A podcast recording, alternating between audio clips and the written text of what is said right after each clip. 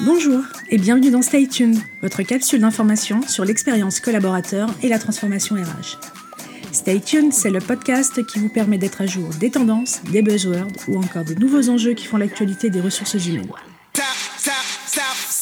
Je suis Séverine Loureiro, experte en expérience collaborateur, et je suis ravie d'être dans vos oreilles aujourd'hui pour ce neuvième épisode dans lequel on va creuser l'intérêt des personas pour vraiment connaître ses collaborateurs. Alors, est-ce que vous connaissez les salariés de votre entreprise? Je ne parle pas des informations administratives que vous possédez sur eux. Je sais que vous connaissez leur âge, je sais que vous connaissez leur ville, leur diplôme, leur ancienneté, leur poste, leur manager, leur M, etc. Non, je parle de connaître leurs attentes, leurs freins, ce qui les motive chaque matin, ce qui les décourage, bref, de les connaître vraiment. Alors, est-ce que vous les connaissez? S'intéresser à l'expérience collaborateur, c'est aussi ça, c'est de pouvoir répondre à cette question.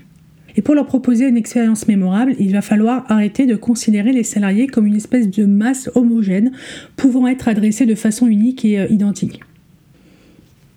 Les directions marketing ont été face à une problématique de même nature lorsqu'elles sont passées d'une connaissance démographique des clients, c'était la fameuse ménagère de moins de 50 ans, et en fait ils sont passés de cette connaissance démographique à une connaissance par intérêt du client. Dans son quotidien hors de l'entreprise, le collaborateur peut choisir de voir un film sur une plateforme on demande. Il est servi par des algorithmes toujours plus pertinents dans leurs recommandations personnalisées. C'est à l'opposé de ce qu'il vit dans son quotidien professionnel. Pour s'en approcher au sein de l'entreprise, il faut professionnaliser sa connaissance des collaborateurs et pourquoi pas définir des personas.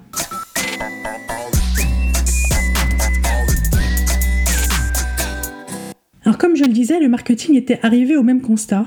Pour délivrer de l'émotion et une expérience mémorable au client, les données sociodémographiques ne suffisaient plus. La notion de cible marketing basée sur ce type de données a ainsi été remplacée par une vision centrée sur la personne, mettant en avant ses motivations et ses comportements, ce sont les personas. Un persona est une personne fictive qui représente un groupe d'utilisateurs qui ont des comportements similaires dans leur décision d'achat, dans l'utilisation de la technologie ou des produits, ainsi que des modes de vie similaires également. Leurs comportements, leurs attitudes et leurs motivations sont communs, quel que soit l'âge, le sexe, la CSP ou toute autre donnée démographique typique. Très utilisés en marketing donc, mais aussi en design, les personas permettent de modéliser des comportements et d'imaginer des scénarios pour les adresser. Et bien qu'étant un persona imaginaire, le persona représente un client type, existant ou potentiel, qui a un nom, un âge, des préoccupations quotidiennes ou encore des hobbies, le tout contribuant à humaniser la réflexion et à favoriser l'empathie avec le client.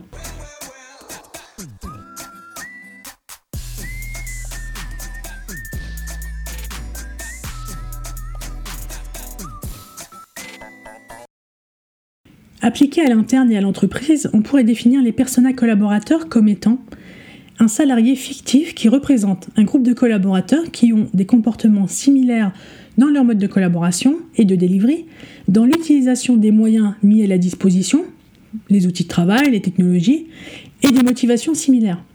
Tout ça indépendamment de leur direction de rattachement, de leur statut et de, et de leurs informations démographiques. Avec les personas, on cherchera donc à comprendre les collaborateurs sur deux dimensions, ce qu'ils disent et ce qu'ils font. Ce qu'ils disent, on va l'obtenir via des interviews qui peuvent être individuelles ou en groupe et des enquêtes euh, internes. Ce qu'ils font va s'obtenir via l'observation, l'analyse des données remontées par les managers, par exemple, via des tests utilisateurs comme on le fait en UI design pour tester un nouveau produit, etc. Ces données recueillies, qui sont des données qualitatives, sont à mettre en commun avec des données quantitatives à propos des collaborateurs. Or, les directions RH bénéficient d'un véritable atout comparé aux directions marketing. Elles ont à portée de main une masse de données importante concernant les collaborateurs. Quand les directions marketing doivent mettre en place des dispositifs de collecte des données clients, les RH les ont déjà à disposition. Et c'est à partir de toutes ces données, qualitatives et quantitatives, que l'on va pouvoir élaborer les personas. Et la tentation, elle peut être forte de faire un persona par direction, ou par type de poste, ou par statut. Cela aboutirait à une dizaine au minimum une dizaine de personas collaborateurs, ce qui compliquera grandement le travail des étapes suivantes sans que cela soit vraiment pertinent. Par exemple, même si les tâches quotidiennes d'un chef d'équipe comptable ou d'un acheteur sont très différentes, l'angle ici est bien celui de la personne et non du rôle. Les deux collaborateurs ayant sans doute les mêmes interactions avec l'organisation, et dans ce cas, un seul persona sera à privilégier.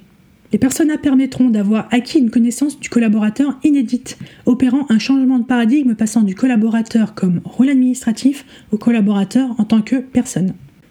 Pour conclure, les personas permettent de comprendre les motivations, les besoins, les comportements et les attitudes des collaborateurs. Il s'agit là de sortir de la vision organigramme et statutaire de celui-ci. Les personas devraient devenir pour les DRH un outil de connaissance des collaborateurs, au même titre qu'elles sont un outil de connaissance des clients pour les directions marketing et les designers, et j'espère vous en avoir convaincu. Stay tuned, c'est fini pour aujourd'hui. Si l'épisode vous a plu, il plaira aussi sans doute à vos collègues et à votre réseau, à qui vous devriez donc le partager. L'autre moyen d'exprimer que le podcast vous plaît, c'est de le noter dans l'application en lui mettant un maximum d'étoiles. Merci d'avance. Aussi, n'hésitez pas à m'indiquer dans les commentaires le sujet que vous souhaiteriez que je décrypte dans un prochain épisode. Stay tuned revient dans deux semaines. D'ici là, restez à jour en suivant la presse review tous les vendredis sur mon compte LinkedIn ou sur mon site pointdecontact.fr. À bientôt. So.